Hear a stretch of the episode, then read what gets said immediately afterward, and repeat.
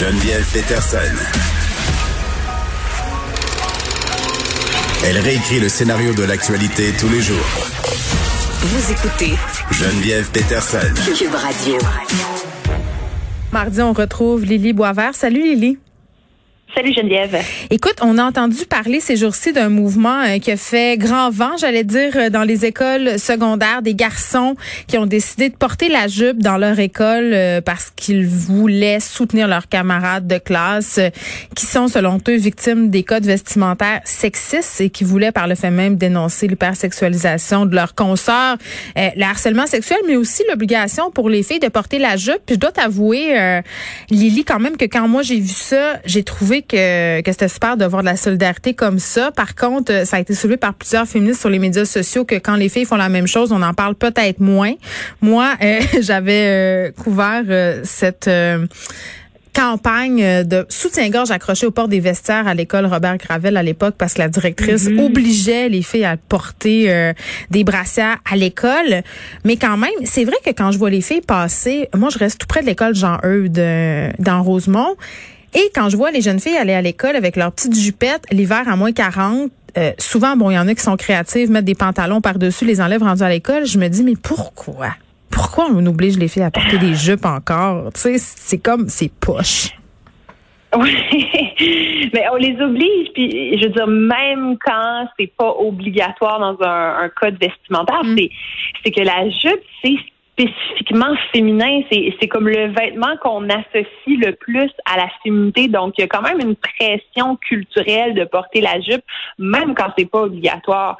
Euh, puis on, fait ça avec tous les vêtements. On, vit dans un monde où il y a une ségrégation sexuelle, c'est-à-dire qu'on décide qu'il y a des vêtements euh, précis qui sont prédestinés aux garçons et d'autres qui sont prédestinés aux filles, alors qu'il n'y a pas de raison intrinsèque à ça. Je veux dire, un, espèce de bout de tissu qui est ouvert entre les jambes, ce qu'on appelle une jupe, je veux dire, c'est complètement arbitraire qu'on a décidé que ça, c'est féminin. Euh, donc, c'est un construit social. Puis les, les gars, en portant la jupe, euh, peuvent peuvent en profiter parce que ça a quand même des avantages. Porter une jupe quand il fait chaud, par exemple, quand c'est la canicule, ben ça aère un petit peu les jambes. Et puis, je pense que aussi les, les garçons vont se rendre compte que c'est un vêtement qui vient avec des contraintes parce que ça peut partir au vent, parce que ça remonte sur les. En même temps, tu peux pas manspreader quand tu portes une jupe. mais écoute, c'est non, mais c'est une situation, c'est ça, c'est qu'on place le corps des, des filles en tension parce qu'on dit à la fois que mm. il faut qu'il soit sexy et il faut qu'il soit caché. Euh, mais, mais quand on, après ça, on met des codes vestimentaires en, en, place pour empêcher justement que la jupe soit trop courte, soit trop remontée, hmm. ce qu'on force les adolescentes à faire, c'est choisir entre être à la mode et respecter les règles euh, de l'école. Les garçons n'ont pas ce problème-là d'habitude parce qu'il n'y a pas de paradoxe fondamental entre la mode masculine et les codes vestimentaires. La mode masculine n'érotise pas le corps des garçons. moi, c'est ça qui me fâche. C'est ça, moi, c'est ça qui me fâche, c'est ça qui me renverse, ça qui me jette à terre à chaque fois. C'est que les politiques vestimentaires euh, s'adressent aux filles. Et puis, euh, ce qu'on dit à nos filles, même à des petites filles du primaire qui ont même pas encore réfléchi à la question, là, c'est que leur corps est sexuel. Oui, c'est ça, c'est exactement le message qu'on envoie. Les, garçons, on va pas leur dire la même chose. Les garçons comprennent que leur pouvoir de séduction peut, oui, résider dans leur apparence, mais ça peut aussi être lié à leurs compétences sociales, à leur intelligence, à leurs compétences sportives. Il y a plein de manières de pogner quand tu es un garçon, alors que les filles, le message que la culture leur envoie sans arrêt, c'est que pour être considéré comme un être humain digne d'amour et de désir, tu dois tout miser sur ton apparence. Et les filles, comme les garçons, elles ont une libido. Elles veulent aussi attirer le, petit gars qui leur plaît dans la troisième rangée, hmm. en arrière, dans la classe. C'est pour ça qu'on roulait nos jupes. Tentation, mais c'est ça, la tentation de remonter un peu la jupe, elle est là pour cette raison-là. Mais les adultes et les institutions, malheureusement, quand ils font des codes de conduite, des codes vestimentaires, ils ne tiennent pas compte de ça. Hmm. Et ça, ça va créer un stress chez les filles quand on surveille leurs vêtements, parce qu'elles doivent sans arrêt réfléchir à la manière dont le corps est présenté, à la manière dont les vêtements tombent, euh, et, ça peut devenir des pensées envahissantes qui génèrent de l'anxiété. Non, puis l'habit de l'écolière, on s'en parle-tu? On est hypocrite pour vrai. on est en train de contrôler la longueur des jupes. Il y a des millions de clips pornographiques sur YouPorn, YouTube, Name It, euh, qui mettent en scène des madames habillées en écolière. Ben oui, puis même quand on regarde dans les boutiques euh, érotiques ou les costumes d'Halloween, le costume de l'écolière sexy, je veux dire, c'est déjà quelque chose qui existe depuis des décennies. Donc, c'est mm. on, comme tu le dis, il y a une hypocrisie quand on prétend qu'il y a une bonne manière pour les jeunes filles de présenter leur corps qui va leur permettre d'éviter d'être sexualisées. C'est pas vrai. On sexualise déjà les adolescentes. Leurs corps sont déjà fétichisés. Mm. Et la, la raison de ça, c'est parce que les adolescentes sont vues comme étant innocentes, naïves, elles sont quelque part entre l'enfance et le monde des ah, adultes. Ils n'ont pas mordu dans la pomme encore. C'est ça, c'est ça. Ils, ils, ah. ont, dégagent une vulnérabilité et dans une culture patriarcale, c'est ce qui est considéré comme étant hautement désirable. C'est une vulnérabilité féminine extrême face à une domination masculine. Donc, c'est tout ça, c'est les, les ados qui sont coincés avec ça, qui sont pognés dans ce, ce contexte-là, mais c'est pas elles qui l'ont mis en place. Oui, puis en même temps, est-ce que, puis je, parlais de ça en fin de semaine avec mon chum, je me disais, t'as-tu remarqué à quel point depuis la nuit des temps, on police le corps des femmes par leurs vêtements? Tu sais, on pense au corset, tous des vêtements qui ont été conçus pour remodeler un le corps de la femme comme si le corps de la femme au naturel était inadéquat, mais aussi pour contrôler la silhouette de la femme, puis même dans l'espace public.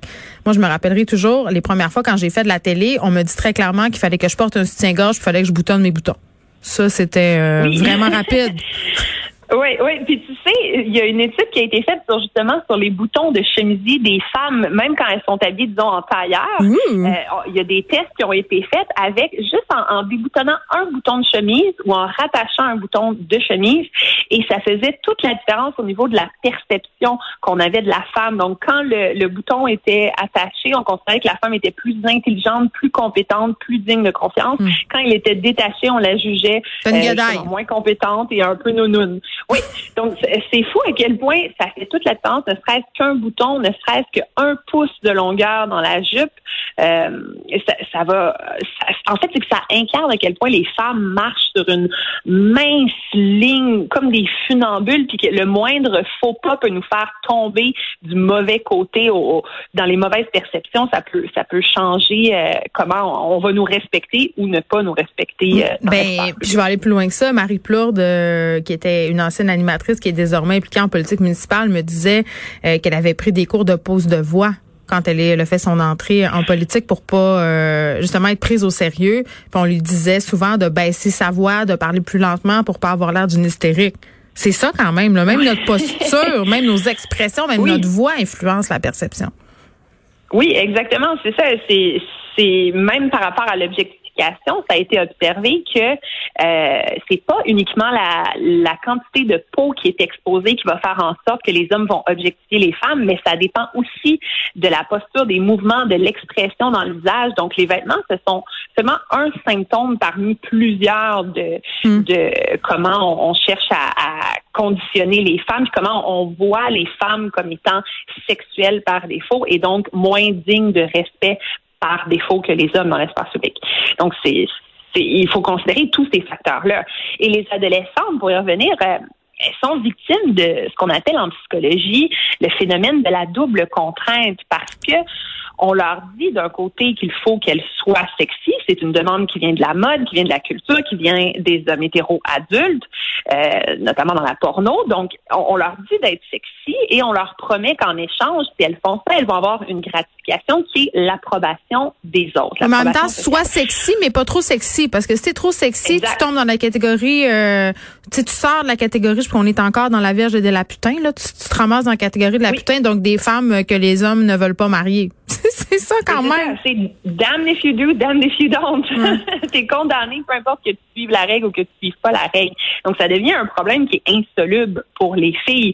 Et ça, le, phénomène de la double contrainte, c'est quand, justement, l'esprit se met à tourner en rond. On cherche une voie de sortie, on cherche comment agir, mais euh, on, trouve pas de, de, porte de sortie. Donc, on est tout le temps pogné avec ce problème-là euh, qui est dans notre tête et on se sent coupable, peu importe ce qu'on fait, sans comprendre pourquoi on se sent coupable. Donc, il faut comprendre que cette pression-là qu'on met sur les filles, ça nuit à leur santé mentale et que à la fois le fait de, de, de dans la culture demander aux filles d'être sexy et à la fois demander aux filles de cacher leur corps, de ne pas être sexy, ben c'est les deux revers d'une même médaille. C'est deux tendances qui fonctionnent ensemble et qui ont pour effet de, de stresser les filles et de les dominer sexuellement. Donc, il faut arrêter de faire ça. Moi, la, la solution que je propose au problème, c'est l'indifférence. C'est qu'il faut qu'on se calme tout le monde avec le corps des jeunes filles. Il faut arrêter de les sexualiser, arrêter de, de, tout le temps les regarder, de les valoriser à outrance, de les complimenter à outrance.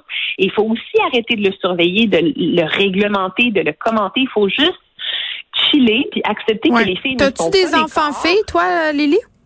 Moi, j'en ai pas. Non. C'est ça. C'est tellement dur là euh, de, de, de, de, réussir ça parce qu'on s'est fait. Ben c'est parce qu'on s'est fait inculquer ça. Veux veux pas. Moi, je me l'ai fait inculquer. Mm-hmm. Ma mère se l'est fait inculquer avant elle. Donc, c'est sûr que quand je vois ma fille de 13 ans arriver en haut avec des vêtements que je juge osés, ma première réaction c'est de faire. Eh, Puis après ça, là, je fais OK, quel mot j'utilise? Fait que là, moi, j'ai choisi de, de parler de confort. Est-ce que tu es confortable là-dedans? Mais tu sais je marche tellement sur des œufs parce que je veux pas faire du slut shaming, puis en même temps, je, je veux la protéger.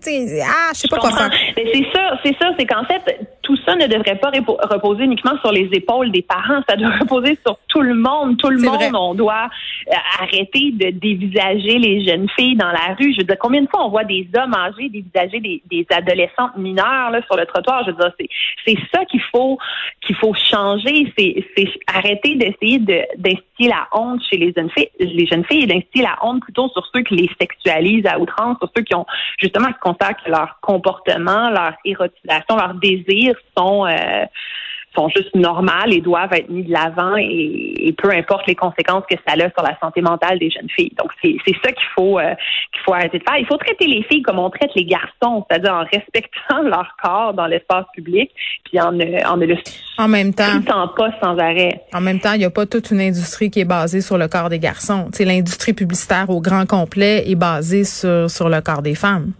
Fait que, on dirait que je pense qu'il n'y a pas d'espoir. C'est peut-être moi qui est négative après-midi, mais. c'est cynique. Ben, un peu, mais en même temps, tu sais, je suis bien peu de choses devant Instagram, devant toute la publicité, euh, devant le discours ah, ambiant, devant le slut shaming ambiant à l'école, parce que quand tu parles de ça à l'école, pour avoir été sur le comité d'établissement de plusieurs des écoles de mes enfants, là, je peux te jurer que je me fais pas d'amis quand je dis au maire que moi je m'en sac euh, que les camisoles à bretelles spaghetti fassent leur entrée par la grande porte. Là, ça me fait pas d'amis. Oui, oui, oui. non, je comprends. Mais c'est quand même déjà un soutien de plus. J'imagine ce mouvement-là je crois que les, les adolescents sont sûrement quand même contentes de voir que ça fait jaser, mais comme tu le disais tout à l'heure, c'est sûr que c'est dommage aussi de voir que c'est quand les garçons font ce genre de c'est ça que, que, là tout le monde est très heureux mais quand c'est les filles ça provoque un peu des, des frustrations tu ah, mon dieu mon dieu les filles sont donc bien provocantes sont donc bien euh... comme euh, comme euh, comme dirait ma grand-mère juste une gang de Jézabel écoute on se retrouve euh, mardi prochain. Pendant ce temps-là on essaye d'arrêter de commenter le corps des femmes. On, parle on parle juste plus. Moi je pense que même moi là j'ai tendance à dire à mes filles ah t'es belle aujourd'hui ou toujours le premier compliment qui me vient c'est t'es belle puis ça ça fait vraiment aussi partie du problème. Merci Lily Boivin. Ça fait plaisir.